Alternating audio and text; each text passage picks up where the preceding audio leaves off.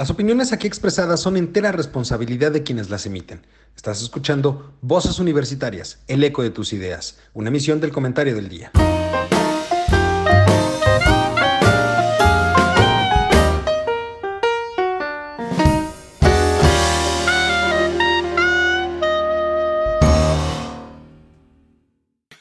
Hola, ¿qué tal mi querido público culto y conocedor? Como cada martes que nos acompañan en este su programa Voces Universitarias, el eco de tus ideas. El día de hoy tenemos un programa bastante interesante, digamos sui generis, porque por un lado, ya sabrán, es costumbre, Charlie, Charlie va a llegar tarde a este programa, entonces se le descontará como Dios manda el día completo, aunque llegue a la mitad del programa. Pero también por otro lado tenemos el día de hoy una situación muy interesante. Tenemos al doctor Juan Araque por cuestiones técnicas, no en vivo como en otras ocasiones. Yo sé que todas sus fans y admiradoras se sentirán desilusionadas, pero lo tenemos vía llamada telefónica. Doctor, ¿cómo estás? Muy buenas tardes. Pues no te veo, pero estoy bien. Bien, bien, bien. Bien, Mario, también eso ya es ganancia. Mi querido Mario, ¿cómo estás? Don Eduardo, don Juan, muy buenas tardes. Bien, afortunadamente aquí viendo las vicisitudes y las contingencias de la 4T, pero todavía vivo y con salud. Pues ahí estamos. El día de hoy vamos a tocar un tema que en realidad me parece que es, es importante porque ahorita nos hemos estado enfocando únicamente, o por lo menos en los medios de comunicación, se han enfocado únicamente en lo relacionado con la, pandem eh, la pandemia, obviamente, pero también con la reforma eléctrica. Y estamos dejando de lado un tema que me parece de suma importancia. Eh, Juan, tú le has dado cierto seguimiento al tema en lo que va de, de la administración, en estos tres años de la administración de Andrés Manuel, y tiene que ver justamente con lo relacionado a la inseguridad, el problema de inseguridad que vivimos en el país. Eh, déjame decirte una cosa nada más. Sí. Del primer tema que tocaste. Acabo de ver en un correo ahorita que son 547 defunciones hasta ahorita. ¿eh? El día de hoy. Sí. El día de hoy. Entonces, eh, eh, en realidad, fíjate, eh, hablando de estadísticas que creo que vale mucho la pena, revisando los informes del Secretariado de Seguridad Pública, del Consejo Nacional de Seguridad Pública, me percaté de algo muy interesante. El promedio de homicidios dolosos de todo lo que va de esta administración, ¿eh? de todo lo que va de esta administración, el promedio mensual es de 2.000 personas fallecidas por homicidio doloso. Sí. Promedio mensual, 2000. Nada más te digo una cosa. Entre ayer y hoy, en Zacatecas y Guanajuato, hubo más de 21 muertes. Don Mario. Don Eduardo, son cifras muy preocupantes como las que estás comentando tanto tú como don Juan. El problema de la seguridad en el país, en lugar de irse controlando, poniendo bajo control, ha sido a la inversa. Vemos un, crimen organizado, obviamente manejado con toda una libertad y un libertinaje que, que, espanta. Esta política de abrazos, no balazos, pues tal vez ha funcionado para la administración desde el punto de vista de, de enfrentamientos, pero la sociedad sigue recibiendo el acoso y sigue recibiendo ahora sí que el flagelo de lo que es el crimen organizado en todas sus manifestaciones. Eh, no solamente ha sido la pandemia, sino ha sido la extorsión, el derecho de, piso, eh, los secuestros, el asalto, el, flagelo que eh, pues ha equiparado en muchos momentos a la situación de la pandemia. Y el problema es que el virus hay vacuna, pero ¿qué, qué vacuna tenemos contra la inseguridad? Qué vacuna tenemos contra el crimen organizado, cuando la autoridad que debe ser el elemento clave en este, en este, en este problema, pues simple y llanamente se está volviendo omiso y nos saca distractores, como tú bien lo mencionabas, lo de la reforma eléctrica que no tiene ni pies ni cabeza, eh, ha inundado los medios con comerciales de que la energía eléctrica era tuya, te la vamos a devolver. ¿Y, ¿Y qué pasa con la seguridad? ¿Cuándo nos van a devolver la seguridad? ¿Cuándo vamos a volvernos a sentirnos seguros en las calles? ¿Cuándo vamos a volvernos a sentir seguros en los restaurantes, en, los comercios, en los lugares y que las empresas puedan trabajar libremente sin el hostigamiento del, crimen organizado? Juan, tú querías decir algo. Justamente este, el viernes de la semana pasada, este, ¿me escuchan? Sí. Sí. Justamente el viernes de la semana pasada, en los titulares de, los, de uno de los periódicos, este, se publicaba orgullosamente o pomposamente que habían cercado y obsacado el crimen organizado de Michoacán. Le decía yo, Eduardo, pues, ¿y, ¿y dónde están? Pues los mandaron para Jalisco. Entonces has de estar muy a gusto el gobernador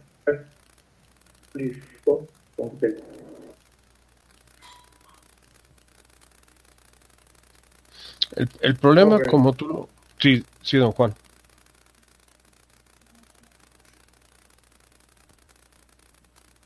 El problema, como tú bien lo mencionas, don Juan, es que nada más son declaraciones, nada más son palabras y no estamos viendo hechos, no estamos viendo acciones y la sociedad lo, lo, está sintiendo. Por eso lo comento, lo comento con un tono irónico, por decirlo de alguna manera. Pero a ver, en, ese sentido, o sea, al inicio de esta administración algo que quedó claro es que cuando empezó el presidente a decir, no voy a perseguir a nadie, eh, no vamos a, perseguir a los grandes capos, porque así lo dijo desde el principio. Eh, vamos a combatir la delincuencia y la inseguridad con empleo, con mejores condiciones económicas, que ojo, en esa parte tiene cierta razón, ¿de acuerdo? Por supuesto que si una persona tiene la oportunidad de tener un mejor empleo que le va a brindar una mejor calidad de vida, pues obviamente tiene mayor incentivo a irse hacia allá y no hacia el crimen organizado, no hacia la delincuencia.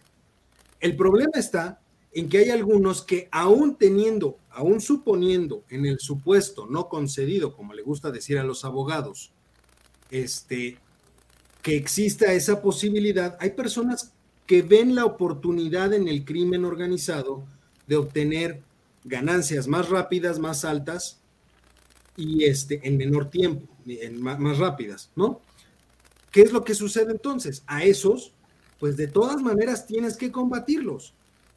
La estrategia de abrazos, no balazos, pues finalmente lo único que genera es que las personas que viven en los estados, como los mencionabas tú, Juan, Zacatecas, Guanajuato, Michoacán, Guerrero, Jalisco inclusive, pues estén en la completa indefensión. Muchos de ellos en, algunos, en algunas poblaciones ni siquiera pueden salir a trabajar. ¿Por qué? Pues porque hay balaceras a cada rato. Los niños no van a la escuela y no por la pandemia, sino porque no es seguro salir e ir a las escuelas. Entonces, ¿dónde estamos parados? Creo que ese es el principal problema, porque además, ojo, estamos normalizando las cifras de muertos en este país. Ya no hay dolor por parte de las personas cuando hablamos y decimos, hoy se murieron 500 personas por la pandemia y a lo mejor 50 personas por inseguridad, por el crimen organizado o algo. Casi 600 personas murieron hoy y simplemente lo damos como una estadística. Creo que es más, eh, si, es inaceptable que el gobierno mantenga esas cifras y diga que estamos bien, porque esas cifras se han estancado, es decir, se han eh, eh, se han, eh, quedado quietas en, el promedio de dos mil personas, dos mil personas, repito, fallecidas por homicidio doloso al mes en promedio, pues entonces estamos fregados, porque socialmente también lo estamos aceptando ya, lo estamos normalizando y creo que eso es más preocupante todavía. Pues sí, y digamos, lo que pasa es que yo creo que ahí hay un problema. No es que sean dos, mil al mes, pudieran ser a lo mejor unas 100 o 200 al mes. Y tú estás sumando todo lo que ha habido, este, no sé si en los tres años o en este año. No, justo eso, eso es lo que más me llamó la atención, Juan. El número de homicidios dolosos por mes ojo, por mes reportados. Son más de dos mil personas al mes. Por eso digo que el promedio, es decir, hay unos meses que hay 2.300, otros meses que hay 2.400, pero de enero de 2019 a septiembre de 2020, de acuerdo al propio informe del Secretariado Ejecutivo de Seguridad Nacional, el promedio es de dos mil personas al mes. Ah, o sea, no es dos mil personas, no, son dos mil personas al mes. No hay un solo mes que tenga menos de dos mil personas fallecidas.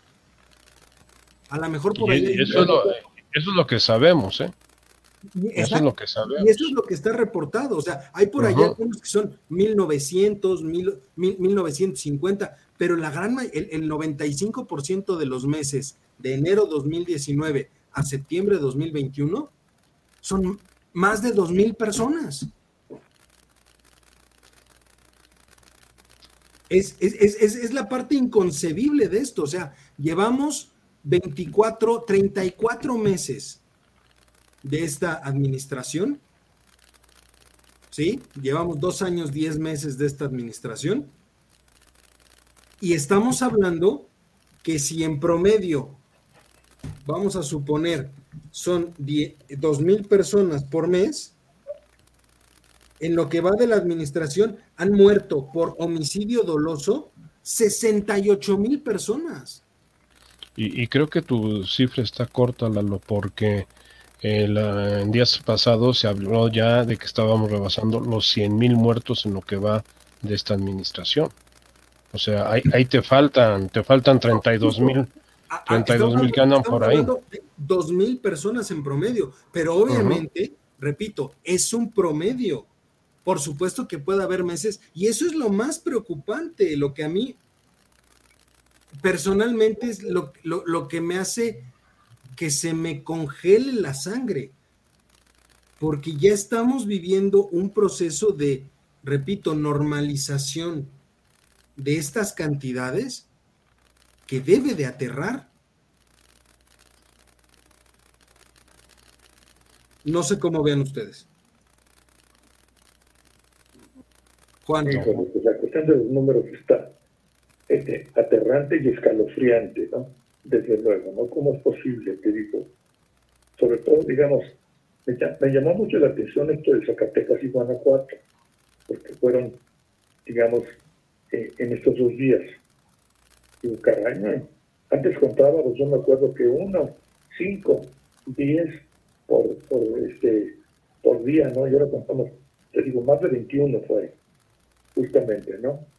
Allí hay, pues, un gran problema que tal vez si se quisiera dar, dejarle el beneficio de la duda, dirán que no se han este, trasladado a los estados conflictivos, como el caso de Guerrero, este, los elementos de la Guardia Nacional que se dice que se iban a incorporar.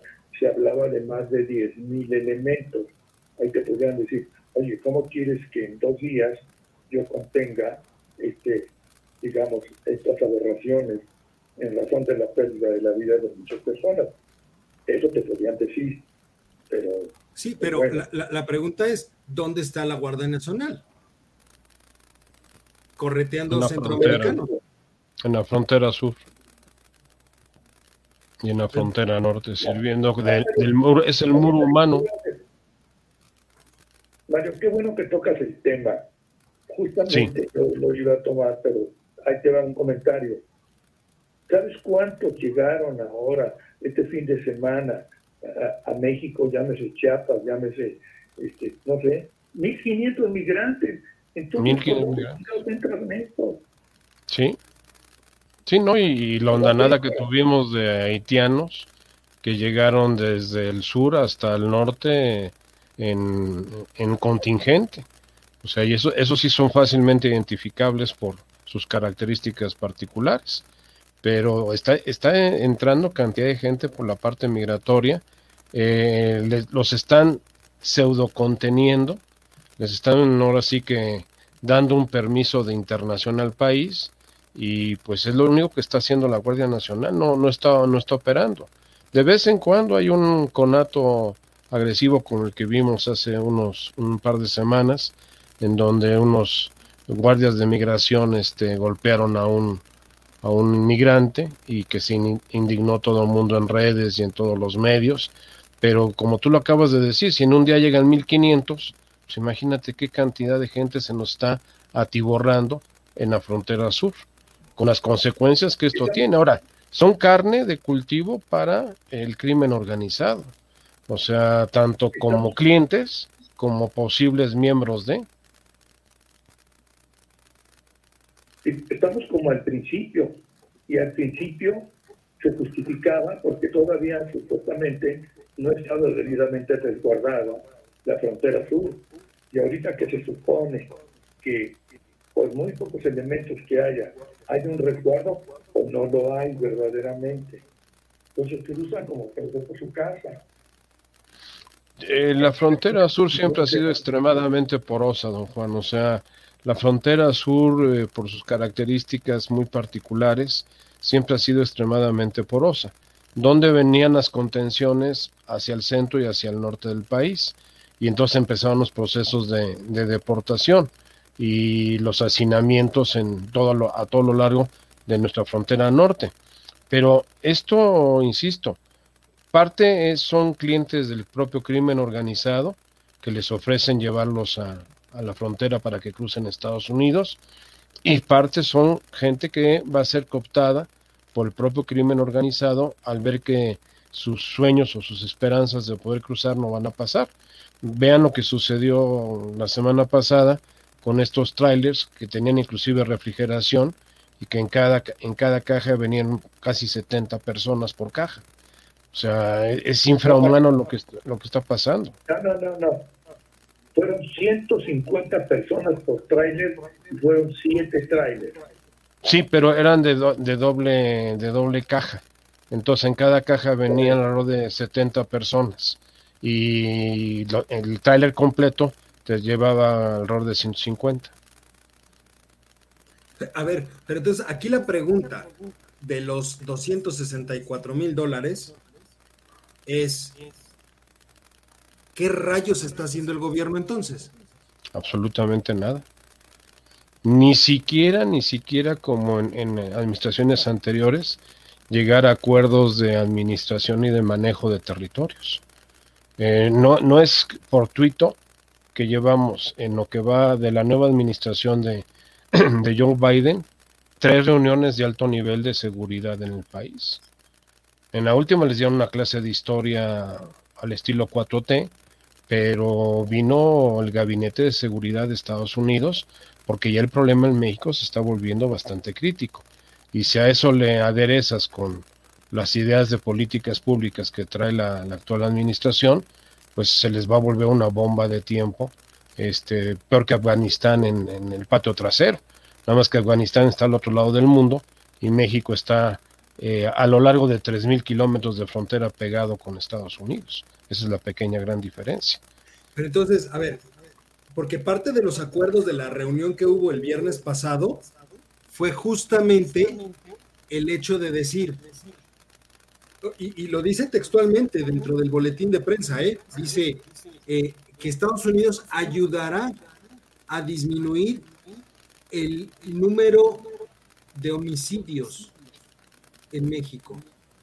La pregunta es si no lo puede hacer en Estados Unidos, en su propio territorio, ¿cómo lo va a hacer en el mexicano? Exactamente. Entonces, ¿cómo vas a hacer algo? Pero, pero aparte de esto, seguimos con el pleito, sigue por ahí el pleito de las visas de los de los este, miembros de la DEA. De la DEA, sí, que, están, están suspendidas, sí. Desde el caso de Cienfuegos se suspendió todo el, acceso de agentes de la DEA. Además, les volvieron a quitar el permiso de portación de armas en territorio nacional. Entonces, dime, ¿qué, qué haces con un policía antinarcóticos este, desarmado cuando el crimen organizado lo que le sobran son armas? O sea, no, no, no hay una estrategia atrás, no hay una decisión clara. Eh, pareciera, pareciera, voy a dejarlo en el tema de parecer. Perdón. Que hay un, acuerdo de dejarlos con las manos libres. Si, si antes se veía algo de control y algo de, manejo de la situación, ahorita es totalmente al libre albedrío eh, tenemos el caso de lo que el día que estaba tomando posesión la nueva alcaldesa de, Acapulco, es el día que incendian el Baby O. No porque el Baby O sea la cosa del otro mundo, no, simple y llanamente porque pues puede ser el negocio de cualquier persona.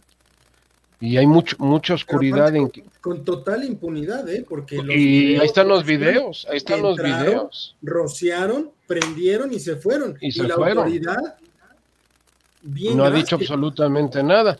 Y si le pones ahorita el escándalo del fin de semana del pato laqueado de, de Lomas Virreyes, pues entonces, por tantito, ¿no? Si te estás dando cuenta que ni a los de cuello blanco ni a los del crimen bronco se les, se les, se les persigue. En cambio, no vayas a dejar de presentar una declaración anual o no vayas a hacer una, un mal manejo fiscal porque entonces vas a la cárcel. Inclusive te lo sacan en los comerciales que si robas poquito no te van a meter a la cárcel, pero si manejas una factura apócrifa te vas a la cárcel. O sea, ahí sí, ahí sí. Sí, sí, don Juan. O, inventar algún festejo.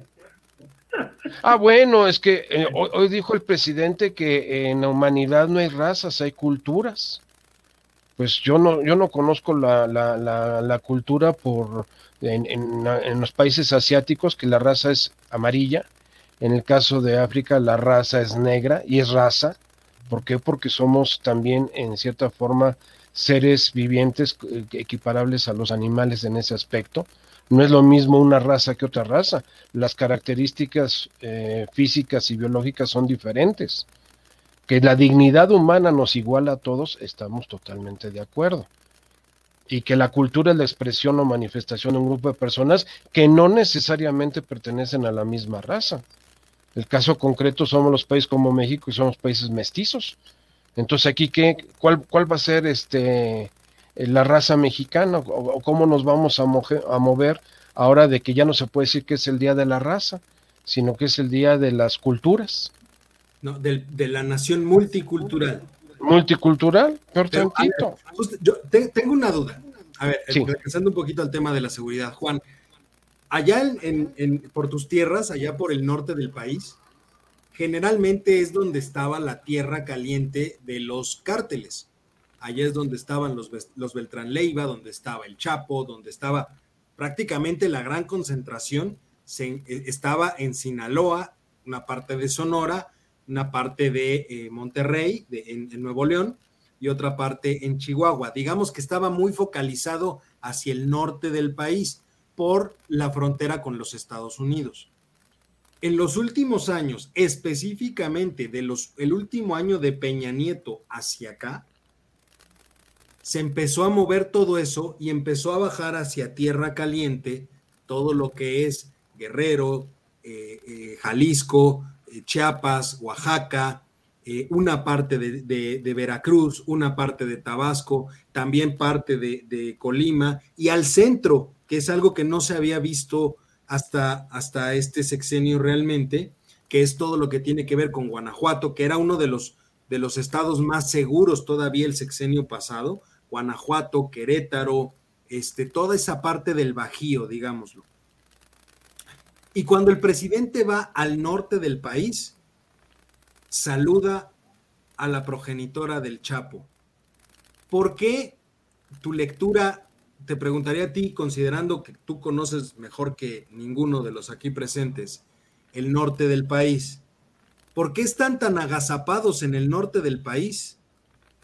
Están tan muy tranquilitos, ¿eh? porque la nota ahorita es, repito, Jalisco, Guerrero, Zacatecas, Aguascalientes, eh, Chiapas, pero la nota ya no es como fue al principio cuando iban a agarrar al hijo del Chapo, ya no es Sinaloa, ya no es Sonora, ya no es Chihuahua. ¿Qué está pasando? ¿Por qué esta reconfiguración? Aunque no se han movido de ahí los cárteles, ¿eh? Bueno, se han visto obligados, digamos, de alguna manera a buscar zonas más seguras. Estoy hablando de los, de los delincuentes, por supuesto. Y eso que ya desaparecieron los Zetas, porque los Zetas ya desaparecieron. Se los llevaron en un principio a Matamoros, por ahí a Reynosa, por todo eso.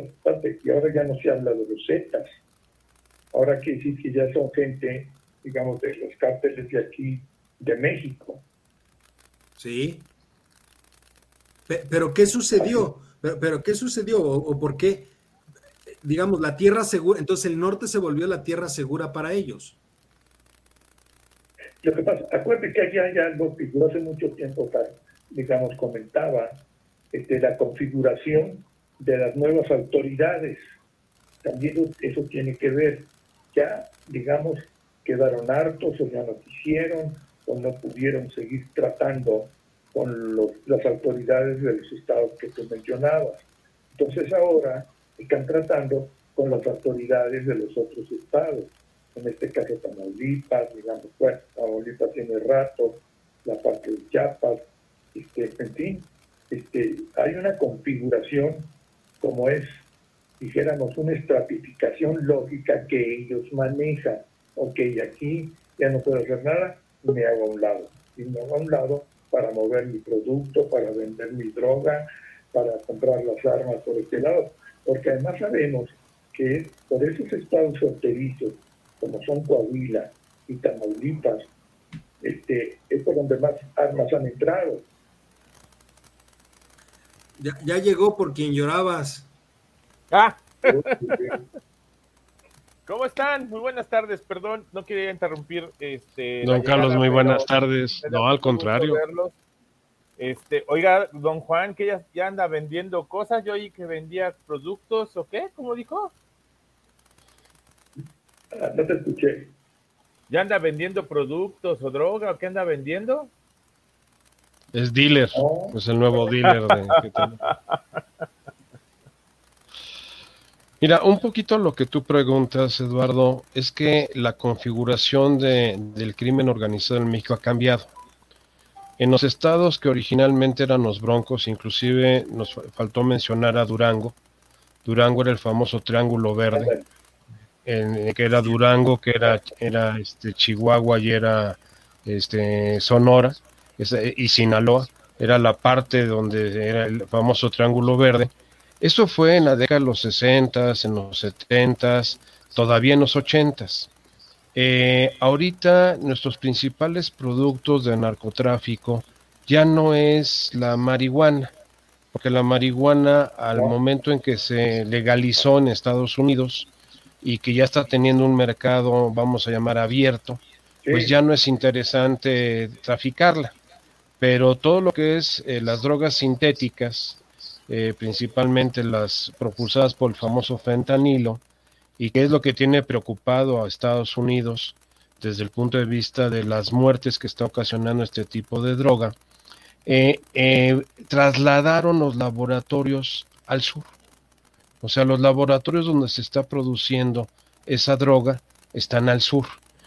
curiosamente, aún en los ambientes del crimen organizado y, de, y del narcotráfico, existen códigos de honor. Eh, ellos han dignificado sus antiguas regiones, sus antiguas parcelas de poder, donde pues ahora sí que se vivía salto de mata, ahora se han vuelto zonas muy seguras. Inclusive lo mencionaba don Juan cuando hablamos de las elecciones, que toda la costa pacífica estaba pintada de, de morena y que esto iba a facilitar mucho pues los procesos de llevar desde el sureste mexicano, desde Guerrero, desde Michoacán, eh, eh, llevar los productos a la frontera y de la frontera de ahí pasarlos. ¿Por qué? Porque se hace todo el trasiego en esa, en esa zona. Esa es una realidad, eso cambió. Y segundo, México dejó de ser un país de paso para convertirse también en un mercado. Eh, por eso también vemos la presencia de narcotráfico en el centro, en, la Ciudad de México, en la Ciudad de Querétaro, en la Ciudad de León, eh, en ciudades que antes nos sentíamos hasta cierto punto alejados de ese fenómeno, el narcomenudeo y las narcotienditas están a la voz de, del día. Y entonces tienes dos movimientos, la producción de exportación, que sería el clúster que se está manejando con laboratorios instalados en la zona sureste del país y que se eh, pasa a través de la frontera norte o inclusive por vía, por vía marítima. Eh, se habla mucho del puerto de Manzanillo como un puerto enclave para el narcotráfico en particular, igual que Lázaro Cárdenas. Que este tipo de... perdón que te, te interrumpa, don Mario, pero a ver, es que entonces estamos viviendo una reconfiguración o estamos en un momento de reconfiguración social muy interesante, porque ahora que hubo la reunión de, alto nivel de, de seguridad con, con, los gringos, que ya por cierto festejaron y todos, porque los gringos aceptaron que las armas de rápido y furioso son culpa de ellos y nada más de ellos, y eso generó este eh, tantas muertes en México y demás, que ojo, lo celebran, pero ya lo había reconocido el gobierno americano. Ya desde antes cuando fue el... Pero lo volvieron a decir ahora y ya es un logro de la 4T por obra y gracia del Señor, ¿verdad? Y le cambiaste a la, a la iniciativa Mérida por el acuerdo bicentenario. Exactamente. Entonces, pero es la misma gata revolcada. Pero Igualito. aquí la parte interesante es, los gringos dicen que el problema somos nosotros porque la droga viene de aquí para allá. O sea, ellos no tienen culpa, ellos no tienen consumo, sino que somos nosotros los que les metemos la droga y los obligamos a ser drogadictos, prácticamente. ¿No? Ese es, ese es el speech que tienen ellos. Pero nosotros manejamos el speech de decirles, oye, pero es que tú nos metes las armas. Nosotros no es que demandemos armas. Aquí no hay cárteles, aquí no hay violencia. Pero como tú nos metes las armas, entonces se hace la violencia en México. No, no, la violencia la tendríamos con armas y sin armas, y, a pedradas y a palazos, o sea, eso, eso se les facilita el proceso, ¿no? Porque la, el arma en esencia es una herramienta nada más. Eso, pero, pero para esa la reconfiguración de, de, la que yo hablaba, perdón, tiene que ver sí. entonces con que nosotros ya, ya somos un mercado también, ya no somos sí. solo el paso sino no. somos un mercado. Y los gringos han acrecentado el mercado que tenían. Ya no es la periferia sur, sino que ya hay una alta concentración hacia el norte de los Estados Unidos también de demanda de cárteles mexicanos, colombianos en los Estados Unidos e incluso cárteles estadounidenses, ¿no? Que inclusive eso también ha hecho que Canadá cierre las, las, las fronteras como, como de, de, como las tenía antes y aumente la seguridad, porque también ya estaban llegando a Canadá, que no digo que no existe en Canadá, pero no, no, no claro que existe. como ahorita, eh, como, no, no, es tan fuerte como, como en Estados Unidos y México no es tan este, cínica, no es tan exacto, bueno, abierta. Exacto, no es tan cínica como en Estados Unidos y como, como México. en Estados Unidos pero, y México. Pero entonces tenemos una reconfiguración muy importante, ¿no? Y me gustaría ir a un, a un corte a, ahorita y regresar contigo, Charlie, ya que, ya que llegaste. Digo, te vamos a des, descontar el día por órdenes de Juan, como Dios, como Dios manda, ¿no? Este, y no, no lo escuchamos, ¿por qué no lo escuchamos? Se quedó taciturno. Sí, y yo... No, no, no, no escuchamos a Charlie. Tiene. La voz de Charlie. Tiene bloqueado el micrófono, Charlie. Ah, aquí estoy, aquí estoy. Ah, bueno. Regresando, regresando, me gustaría entrar contigo por dos cuestiones. Esto, la reconfiguración que vemos socialmente, pero también el entorno, ya que queremos tu punto de vista, me gustaría tu punto de vista de la situación de inseguridad en el país. El famoso abrazos, no balazos. ¿No?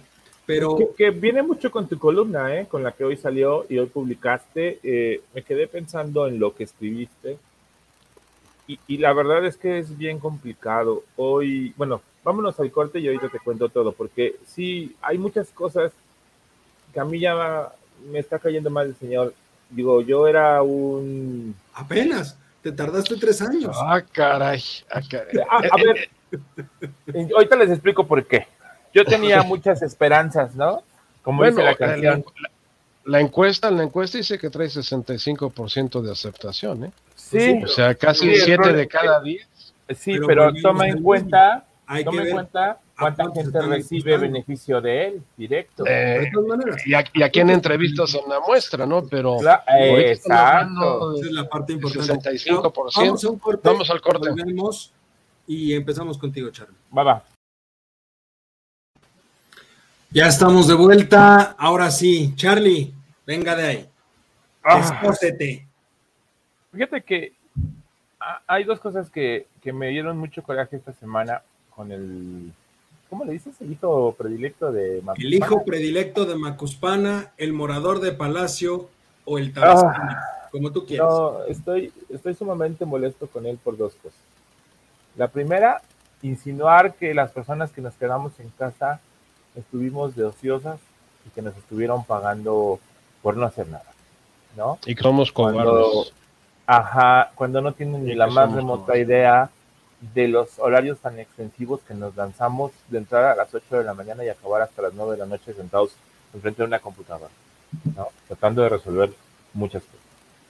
Y dos, resulta que me acabo de enterar que van a modificar la ley para los impuestos, para la declaración de impuestos, para que no se permita más de un monto determinado para aquellas personas que guardan en su afore. A las aportaciones voluntarias. Las aportaciones pues ya estaba, ya estaba topado. No, las va a topar más. Ah, o sea, va a bajar el tope. Va a bajar el tope. Así es. El tope, el tope estaba a cinco salarios mínimos, ¿eh? Ah, no, se va a tres sumas. A tres, porque ahorita cinco salarios mínimos ya es una cantidad bastante ah, pues interesante. se va a tres sumas y es un montón de cosas. Ahora, ojo con esto, porque a lo mejor me van a decir, ¿y esto qué tiene que ver con la seguridad? Pues mucho. No, sí. Porque, a ver, tu, tu aporte o tu ahorro voluntario, pues va a ser para las personas que vienen en los próximos años su, este, su dinero para poder retirarse eh, a los 65 años. No sé si lo vayan a subir más después, no lo sé. Pero no, a los está años, 65. A los 65 para retirarse dignamente. Y si te están topando, pues entonces te están cortando una libertad, según yo. ¿No? Sí. Todo con su maldita idea de que todos somos unos malditos defraudadores fiscales. Entonces, eh, esto va, ¿qué va a cuestionar con esto? Pues que la gente no guarde el dinero en los bancos, que la gente no empiece a ahorrar lo que tenga que ahorrar, y todo ese dinero a lo mejor se queda abajo del colchón porque también si guardas efectivo en los bancos, ¿qué, te va a decir? Que no puedes guardar más de 15 mil pesos en los bancos. Exactamente, no puedes ¿No? más de 15 mil pesos al mes, promedio al mes. Porque entonces ya te vuelves objetivo de este, supervisión. Es correcto. Y entonces todo ese dinero que la gente trabaja y que está en el mercado informal o que quiere guardar o que se queda en sus cuentas y demás, pues pueden ser motivos de que te los extraigan, de que te hagan un cobro erróneo o que te clonen tu tarjeta y tu dinero se va si no lo guardas. Entonces todo esto te va generando un montón de, inconsistencias. Yo la verdad, seguridad no he visto, cada vez estamos peor, cada vez está más complicado el asunto, no hay trabajo y al no haber trabajo hay muchas familias que pues se ven en la necesidad de, de ejercer otro tipo de actividades ilícitas, ¿no? O los, los inducen a, trabajar, como decía bien hace rato el profesor Araque, en cuestiones que no son correctas, ¿no? Vender droga, asaltar y demás. Entonces, híjole, es bien complicado esta situación que estamos viviendo ahorita. te subes al micro y vas rezando si no te van a asaltar, si no te van a quitar tu dinero, este, o vas a una tienda y pagas con tu tarjeta y esperas que no te clonen eh, tu tarjeta, que no te hagan ese tipo de, malestares, o te das cuenta con un cargo en tu tarjeta de crédito que te hicieron porque no te diste cuenta. Entonces, ah, la verdad es que no sé. Yo sí estoy muy molesto ya. No, no, no es posible que estemos en una situación tan difícil. Lo que, lo que sucede, Carlos, es que eh, se ha ido deteriorando gravemente el país por falta de una conducción. Como tú lo acabas de decir eh, al inicio de tu intervención, eh, él se dejó decir que aquellos que desde la comodidad de nuestra casa estábamos muy contentos porque nos pagaban y no íbamos a trabajar, no entendió el esfuerzo que se hizo para poder mantenernos operando en línea. Aparte nos tildó y lo dijo en, al aire de cobardes, no sean cobardes, ya salgan. Y quiero que todo el mundo ya esté en las escuelas a partir del mes de noviembre. O sea, no importa lo que digan los alumnos, no importa lo que digan los padres de familia, los profesores tienen que estar al pie del cañón en los salones a ver qué, demonios pasa.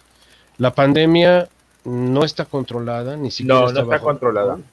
no, está bajo control aunque hoy se le pasó apapachando a, López Gatel en la mañanera, después de esta desaparición de, su rockstar. Pero volviendo al tema de inseguridad, este es el caldo perfecto de cultivo para la inseguridad.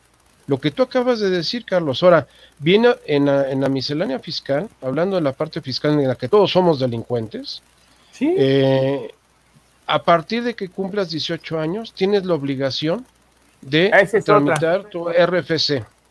y los universitarios, y lo digo porque yo lo viví en carne propia, no por mí, sino por mi hija menor, para poder tramitar la cédula profesional, tienen que tener firma electrónica avanzada. Trabajen o no trabajen, eso no importa. ¿Por qué? Porque cada seis meses, a través del buzón de correo, porque ahora te piden tu correo y te piden un teléfono celular de contacto que tienes que registrar. Y aparte tus deditos. Ah, no, ficha biométrica. fichados estamos. Fichados, fichados. Este, eh, te van a empezar a mandar correos de que, oye, llevas seis meses que te titulaste, ¿qué estás haciendo? ¿En qué trabajas? ¿De qué vives? ¿Quién te mantiene? O sea, te van a empezar a llegar correos de que explícame de cuál es tu, tu forma de vida. ¿Por qué? Porque pues, no estás reportando ingresos, no estás reportando impuestos y a mí me, urge que reportes ingresos e impuestos. Entonces. Ahí, caemos, ahí caemos en, dos situaciones interesantes.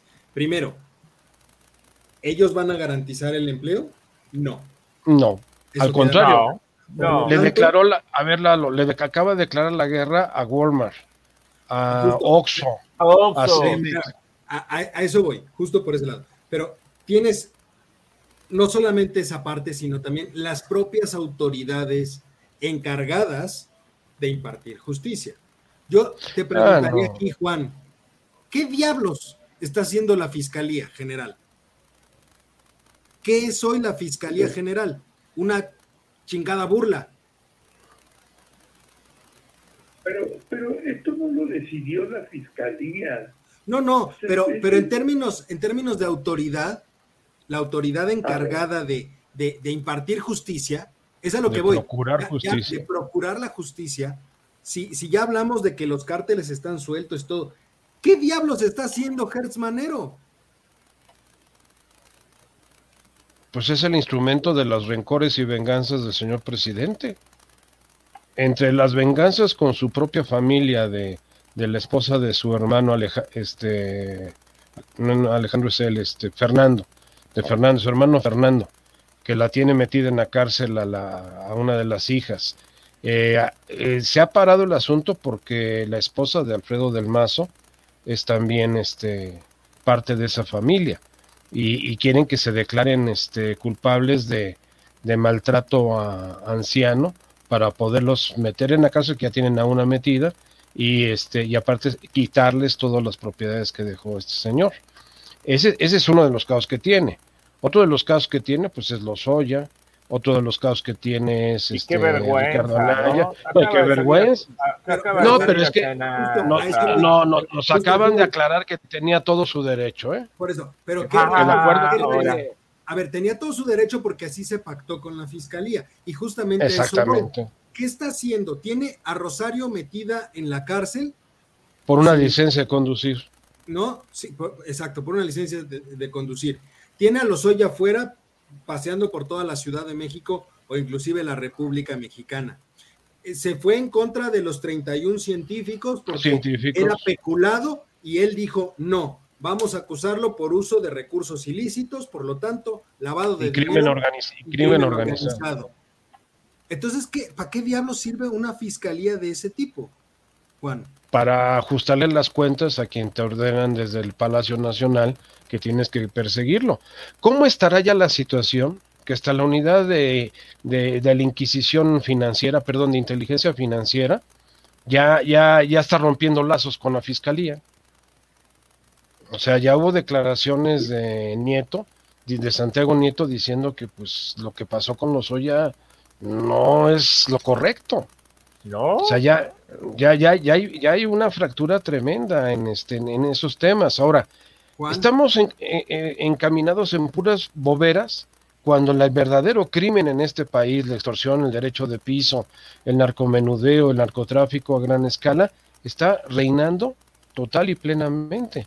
Muchos negocios ya lo reabrieron, Eduardo, por el derecho de eso- piso. Mucho de eso se tendría que perseguir de oficio, ¿no, Juan?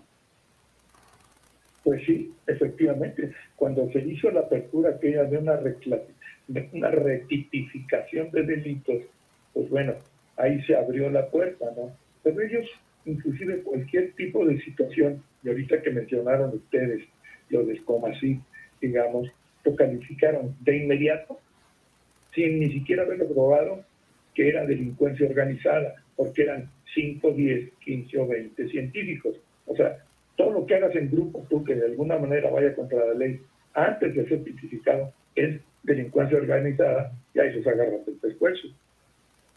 Ese es el problema. Eh, Entonces, prácticamente la fiscalía es otra, otro brazo, digamos, de Palacio Nacional.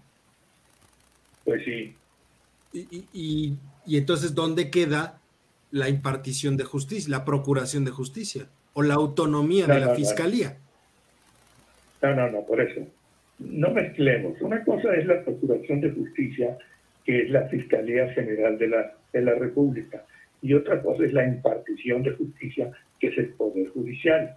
Pero hasta que no los pongas a mi disposición, entiéndase, Poder Judicial, y además con la evidencia suficiente para ser sentenciados, condenados o procesados, entonces sí ya me puedes echar la bronca a mí. Lo que pasa es que se les cae el teatrito porque sencillamente los abogados, que parece que somos más listos que, que otras gentes, ¿verdad? Este, pues eh, eh, nos vamos por un lado ahí y a la hora del amparo, pues lo ganamos. Ya, Rosario está por salir de la cárcel ya. Pero le costó tres años. Y, y a, y a lo que Por voy, eso. no, por eso, pero a lo que voy es la hazaña y, y la, y la subjetividad con la que está actuando el fiscal. Eso de ninguna manera puede garantizar seguridad en el país o procuración de justicia en el país. ¿O sí? Pues ahí sabemos todos que fue un juicio político por Dolores Padierna y el otro imbécil que estaba después ahí.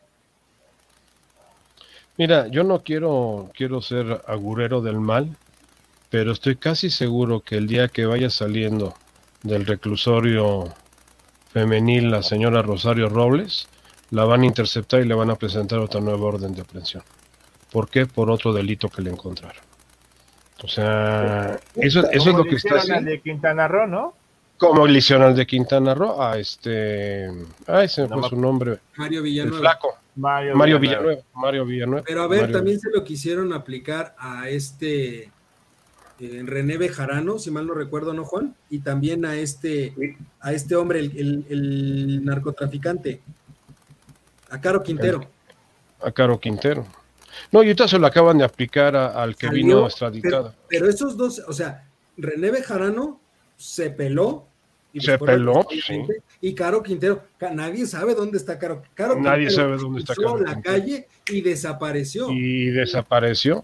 Y ni siquiera les dio tiempo de llegar con la nueva orden de aprehensión. O sea, ¿a, a qué voy con esto? Lo pueden intentar, pero no dudes también, porque son hay que reconocerlo, tiene buenos abogados Rosario Robles. No son los más caros, pero han sabido dar bien la batalla, ¿no, Juan? Y, en ese sentido, sí. Debo, decirte que uno de ellos fue mi alumno. Con razón, no pueden sacarla en tres años. No, no, es que, es que tú en un momento dado no puedes no puedes luchar, Mario, tú lo sabes perfectamente. No, yo lo sé, yo lo sé contra el poder, Juan. Contra el poder no se puede luchar y, esta es instrucción de, de Palacio Nacional y contra, y contra eso no, no hay ley que valga, no hay ley que valga. Claro. Entonces, esa es una realidad y, y, los cocodrilos vuelan bajito, entonces, y eso, eso va a ser una realidad este, ¿Por qué te ríes, Chales? Porque de me la acordé frase. de la frase, sí, me acordé de la frase. Sí, los cocodrilos vuelan bajito, ¿no? Entonces. Porque lo dijo el señor eh, presidente. Porque lo dijo el señor presidente, entonces, pues el chaleco tiene que ser así. Bueno, pero a ver, entonces, redondeando el tema de, de, inseguridad en este país, ¿dónde estamos parados? Repito, dos mil muertos promedio mensual en lo que va de, de los meses de la administración. 2.000 muertos mensuales. No, dijo que la, estrategia no era ir contra los capos. Sigue diciendo que es... Eso lo dijo Ebrar, ¿eh? Ebrar lo eh, dijo. Eh, por eso, Ebrar lo dijo, pero no lo ha desmentido el otro. El otro sigue diciendo abrazos, no balazos. Entonces, ¿dónde quedamos? Porque, ojo, las reuniones con Estados Unidos, no me digan que no, no le pusieron un estate quieto y no, no hubo una amenaza de decir, o haces las cosas o vamos a intervenir. Porque pueden intervenir muy fácil. Ya lo hemos Muertos de la risa. Simplemente con que eleven a grado de terroristas a los cárteles de la droga mexicanos y ya nos cargó el payaso, ¿eh? No, no nos cargó. A lo mejor nos vienen a solucionar el problema. ¿Por qué? Porque va a ser una intervención. Ah, no, va a ser intervención militar y, va a ser como las intervenciones militares a sangre y fuego. El problema es que en medio de ese fuego no solamente van a caer los culpables y los que están tratando de hacer justicia, sino también mucha gente inocente, efectivamente. Y normalmente es donde más se ensañan ese tipo de fenómenos. Entonces yo, yo quisiera decirte que estamos en el peor momento de la inseguridad, pero no, no puedo decírtelo, don Eduardo. Esto se va a poner peor. O sea, conforme avanza eh, este sexenio trágico, no solamente por la parte de la pandemia, sino por la parte económica, por la parte de la salud pública, por la parte de la, de la economía del país y obviamente todo esto se refleja en inseguridad. Si la economía estuviera bollante, el costo por, de oportunidad para entrar al crimen organizado sería muy alto. Lo pensarías dos veces preferís, dice, no, ¿sabes qué? sí, aquí voy a ganar muy rápidamente, pero pues mejor acá me la llevo, más vale chorrito que, dure que chorrote que se acabe. Entonces, eh, esto, esto desalentaría mucho la migración hacia el crimen organizado. Pero si no te dejan trabajar en, ninguna forma, porque eres delincuente, eh, cuando has hecho las cosas de acuerdo a las reglas del juego, y que ahora te dicen, es que esas ya no me gustaron porque yo quiero controlarlo todo no, pues que eh, hasta hace tres años todo esto era perfectamente legal. Y que, y que acusen de raterías a las empresas y que, y que te vean como crimen organizado. Una empresa, la que me digas, si le, le, le, tipificas defraudación fiscal, automáticamente va a venir lavado de dinero y crimen organizado. Y a los representantes legales se van a la cárcel. ¿Y, les por qué? Por dominio. Exactamente, la, extensión de dominio. Entonces, imagínate, en cambio, si eres narcotraficante, no, pues no, hasta, hasta, señor, pásele por aquí un abrazo, y si tengo madre, hasta me la saludan. Entonces, este, esto está eh, entrando a, momentos bastante, bastante cruentos. Y la sociedad está como aquella anécdota de la rana. O sea, nos han ido calentando el agua poco a poquito y no nos hemos dado cuenta. Y cuando querramos brincar ya no vamos a poder brincar. ¿Por qué? Porque ya vamos a estar cocidos. Charlie. Y eso es lo que, lo que está sucediendo. Perdón. No sé si estamos en una época de narcogobierno, porque eso nos va a complicar muchísimo. No quiero asegurarlo porque no tengo pruebas, pero tampoco tengo dudas. Entonces, es muy complicada la situación. Sinaloa está calladito, calladito, calladito, ¿no? Y Sinaloa se supone, y son calladitos. ¿Por qué se movió a, a Guanajuato? ¿Quién está en Guanajuato? El PAN, ¿no? El PAN, el PAN, igual que Tamaulipas. Guadalajara. Guadalajara, que es Movimiento Ciudadano. Porque estamos escuchando estados que no eran comunes y los otros que se supone que están atascados de ese tipo de personajes están calladitos, quietecitos. No lo sé, no lo sé, la verdad, y me preocupa mucho esta situación porque no solamente repercute en nosotros, en la gente que estamos haciendo una labor diaria, haciendo nuestro trabajo, en la gente que se levanta temprano, como lo he dicho un montón de veces, este país es de país de, gente trabajadora, pero ya basta de darle y darle y darle y darle, o sea, esto cansa, a la larga cansa. Juan. Yo ya dije lo que tenía que decir en cuanto a la situación en un momento dado de lo, cómo se ha venido moviendo los cárteles ligados eso de que ahora van a estar en Jalisco y por ahí se dice también que van a regresar a Guerrero. ¿Cómo ven? Sería que les llueva sobre mojado ahorita, ¿no? Exacto. Y, en general, en, general, ¿cuál sería tu conclusión?